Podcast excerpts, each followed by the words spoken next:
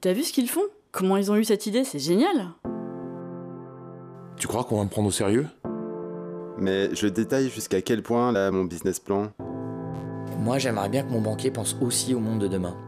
Bienvenue sur le podcast des banquiers itinérants de la Nef. Depuis 30 ans, notre coopérative bancaire citoyenne, 100% transparente, soutient exclusivement des projets à impact positif. Dans notre métier, tous les jours, nous accompagnons des entrepreneurs engagés et courageux. On va vous partager notre expérience et surtout la leur. Prêt à tout? C'est le podcast pour découvrir les emprunteurs de la nef qui vous présenteront leurs superbes projets et leurs galères pour le financer. En fin de podcast, nous vous donnerons les clés indispensables pour résoudre ces problématiques de financement des entreprises. Bonjour chers auditeurs et amis du podcast Prêt à tout. Je suis Thomas Coffinet, banquier itinérant à la Nef. Je couvre principalement la région parisienne. J'ai pour mission d'accompagner les porteurs de projets dans la construction de leur financement et d'assurer la continuité de la relation après le financement. Pour ce cinquième épisode de Prêt à tout, nous traiterons le sujet du cofinancement bancaire. Aujourd'hui, mardi 5 juillet 2021, il est 18h15. Us n'est pas coutume, c'est dans l'open space de nos bureaux, au boulevard Magenta, que nous recevons Camélia Benlassem, l'une des porteuses de projet du projet FAWA. J'ai eu la chance de l'accompagner et elle vient d'obtenir les offres de prêt de la nef et d'une autre banque pour lancer les travaux de mise aux normes de son local. Bonsoir Camélia. Bonsoir Thomas. Camélia, est-ce que tu pourrais te présenter et présenter le projet FAWA que vous portez? Alors, euh, Camélia, coporteuse euh, du projet FAWA, euh, on l'a depuis janvier 2020 suite à un appel à projet de la ville de Paris. C'est un projet, ou plutôt c'est un lieu où je travaillais avant, mais dans un autre cadre, un peu la même activité, mais dans un autre cadre. Et euh, c'est un 900 mètres carrés euh, sous le périph, euh, et on veut en faire un restaurant solidaire qui lutte contre le gaspillage alimentaire, un lieu multiculturel d'exposition, de live, de concerts, de cabaret, de ateliers yoga ou juste une troupe de danse qui veut s'entraîner. Et aussi, on a une programmation de deux fêtes, on va dire teuf, par mois pour financer le lieu, on va dire. Et euh, voilà, euh, je ne sais pas ce que je peux dire. Bah, c'est super, c'est une très belle présentation de ton projet.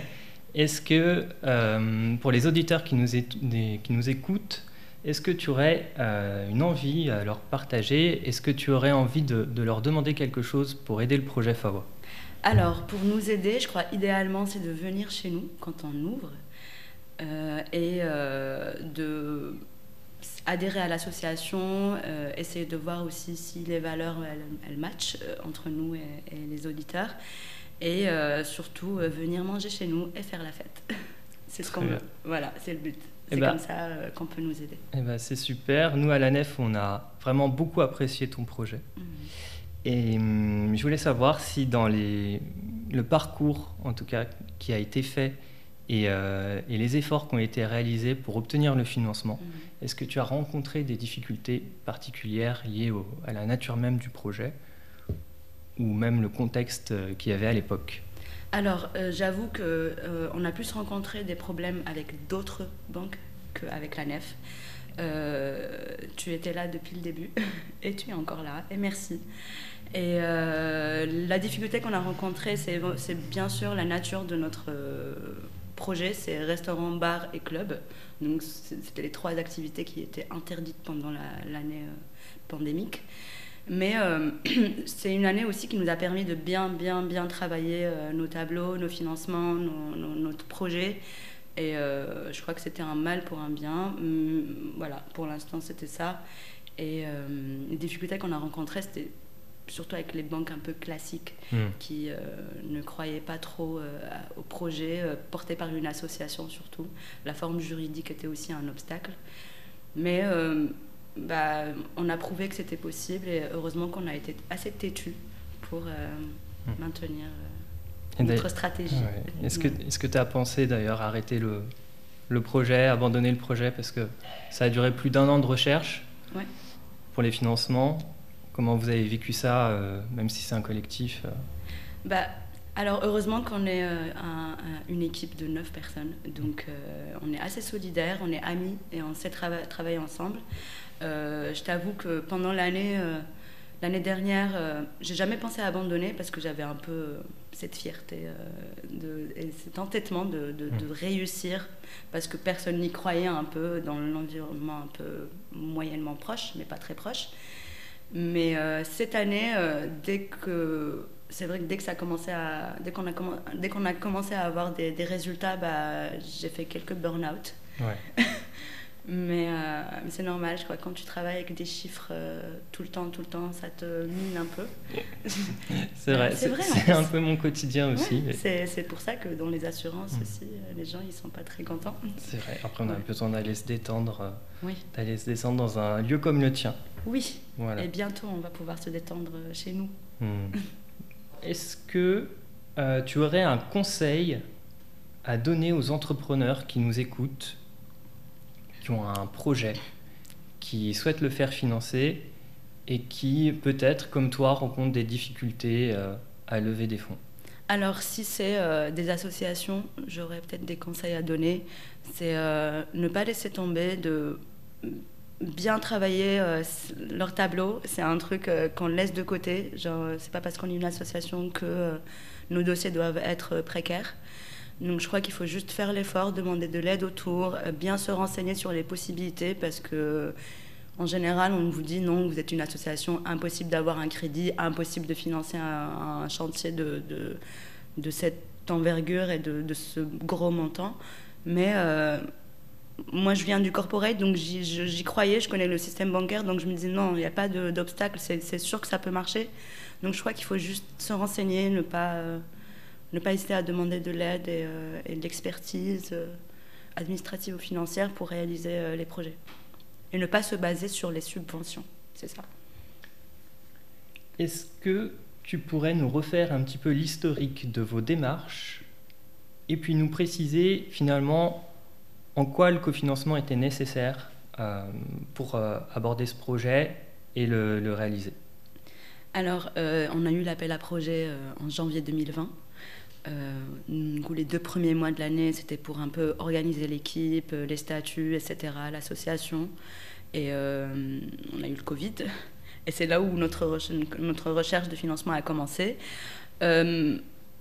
Comment ça s'est passé? C'est qu'on a commencé par, par initiative entreprise, France Active. Et c'est eux vraiment qui, euh, qui nous ont aidés un peu à- faire la faisabilité euh, financière et économique du projet.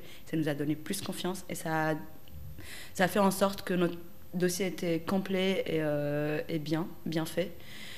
Et après, bah, on a pris contact avec plusieurs, plusieurs banques, notamment la NEF. Et, et puis, c'est là où on a compris qu'il fallait un cofinanceur. Et, euh, et après, c'était euh, ça, en fait, c'était la recherche du cofinanceur euh, qui a pris beaucoup plus de temps que, que, prévu. Mais ça, c'était à cause de la crise sanitaire. Et euh, finalement, bah, tout s'est débloqué en même temps. Parce que bah, tout était relié, c'est comme un Rubik's Cube, tout était vraiment relié. Donc il y a eu la, la signature de la convention qui était reliée au dépôt du permis de construire. Et euh, le permis de construire, on ne voulait pas le déposer avant d'avoir les financements. Et les financements, on les a eus grâce à la subvention de l'île de, France de Solidarité Innovation qu'on a eue au début. Et donc, euh, Et tout s'est imbriqué. tout s'est imbriqué, mais on va, enfin, on va pas se mentir qu'on on avait préparé aussi cette, euh, cette, euh, cet enchaînement d'événements. C'est qu'on savait qu'il y, qu'il y aurait une subvention qui arrive, Ouais. on savait que qui la vous a aidé à tenir euh, Ouais. pendant toute l'année de, de- de recherche. Bah non, la, la première subvention qu'on a Mm. eue, c'était euh, en décembre. C'était un an quand même après, euh, après la recherche, donc on était vraiment bénévoles euh, jusqu'en jusqu'en décembre. Et c'est av- avec ces subventions, on a juste pu avancer les acomptes de l'architecte qui était Mm. déjà engagé, les bureaux d'études, etc. Mais on n'a rien fait sur le chantier euh, Mm. concrètement. On va commencer là. Très bien. Ouais. Eh ben, merci beaucoup Camélia. Bah, merci à toi. On se reverra bientôt. Yes. On ira boire un verre chez toi. Oui, la et manger. fois. Et manger. Et pas que de la soupe. Très bien. Et là, c'est le mot de la fin. C'était le mot de la fin. À très bientôt. Merci. Au revoir. Au revoir. Et maintenant, creusons ce sujet avec les banquiers itinérants de la nef. Pourquoi choisir le cofinancement bancaire? Avoir recours à un cofinancement bancaire ou à un pool bancaire signifie faire appel à un groupement de plusieurs banques dans le but de partager le financement d'un projet ou de restructurer une dette bancaire. C'est bien connu, les banquiers n'aiment pas le risque. Le premier risque est lié au prêt consenti à la clientèle. Ce risque est perçu d'autant plus fortement par les banques que les marges pratiquées sur les taux de prêt sont actuellement relativement basses. Conseil numéro 1. Faire intervenir plusieurs banques dans le financement d'un projet peut faciliter les accords de crédit. Dans la majorité des cas, les banques sont ouvertes au cofinancement et de plus en plus à mesure que le montant du prêt est important. Elles veilleront que les flux générés par l'activité leur soient confiés en cohérence avec le partage du prêt. En effet, la gestion des flux est généralement plus rémunérateur et moins risquée pour une banque que l'activité de prêt. Le partage du risque avec un second financeur peut aussi être recommandé par la banque elle-même. Un accord de prêt sous condition d'obtention d'un autre financement pourra être émis et vous permettra de vous tourner vers une seconde banque en ayant déjà l'appui d'un premier prêteur. Les cofinancements avec d'autres organismes de financement que les banques facilitent également l'accès au crédit bancaire. Ces cofinancements peuvent venir d'organismes tiers ayant capacité à mettre en place des prêts d'honneur, des subventions, des garanties bancaires, etc. On peut citer comme exemple la BPI, France Active ou encore les collectivités locales. Il est important de prendre le temps de bien s'informer sur les différents dispositifs en place dans votre région et sur votre territoire pour construire votre tour de table. Par ailleurs, cela permet d'apporter d'autres regards et expertise sur votre projet. Conseil numéro 2. Transmettez systématiquement les accords de financement que vous avez déjà obtenus, prêts bancaires, prêts d'honneur, subventions, etc., aux financeurs avec lesquels vous échangez. Cela permettra de faciliter l'obtention d'un accord de leur part. Faire appel à plusieurs banques peut également être justifié par le souhait de s'assurer une indépendance et une sécurité. On s'explique. En effet, si dans les entreprises de taille intermédiaire et dans les PME importantes il y a toujours plusieurs banques, c'est plus rare dans les très petites entreprises où l'entrepreneur, par simplicité, a en règle générale une seule banque. D'ailleurs, c'est souvent la même banque qui gère les comptes de l'entreprise et les comptes privés du dirigeant, voire ceux de toute la famille. Mais en cas de difficulté de l'entreprise, cela impactera la totalité des relations bancaires professionnelles et potentiellement les relations privées. Par ailleurs, selon le type de banque, un turnover des conseillers peut être important et le départ d'un chargé d'affaires peut entraîner une dégradation des relations qui se sont tissées entre le chef d'entreprise et son interlocuteur bancaire. Alors, combien de banques une entreprise doit-elle avoir? Chaque banque proposera des conditions différentes. Ne cherchez donc pas à obtenir l'uniformisation des conditions, mais plutôt à optimiser et à prendre le meilleur dans les offres de chacune. À ce propos, si vous souhaitez comparer une offre de prêt, ne vous limitez pas à regarder le taux d'intérêt. Prenez en compte la durée, les conditions de mise en place des garanties et leurs coûts, les frais de dossier, la quantité d'assurance emprunteur exigée, etc. Par ailleurs, les conditions d'équipement des comptes courants sont variables. Aussi, prenez le temps de comparer les différents frais associés au fonctionnement de votre compte, les frais de tenue de compte, le taux de commission de monétique, etc. Certaines banques vous proposeront des conditions d'accès intéressantes en termes d'assurance professionnelle.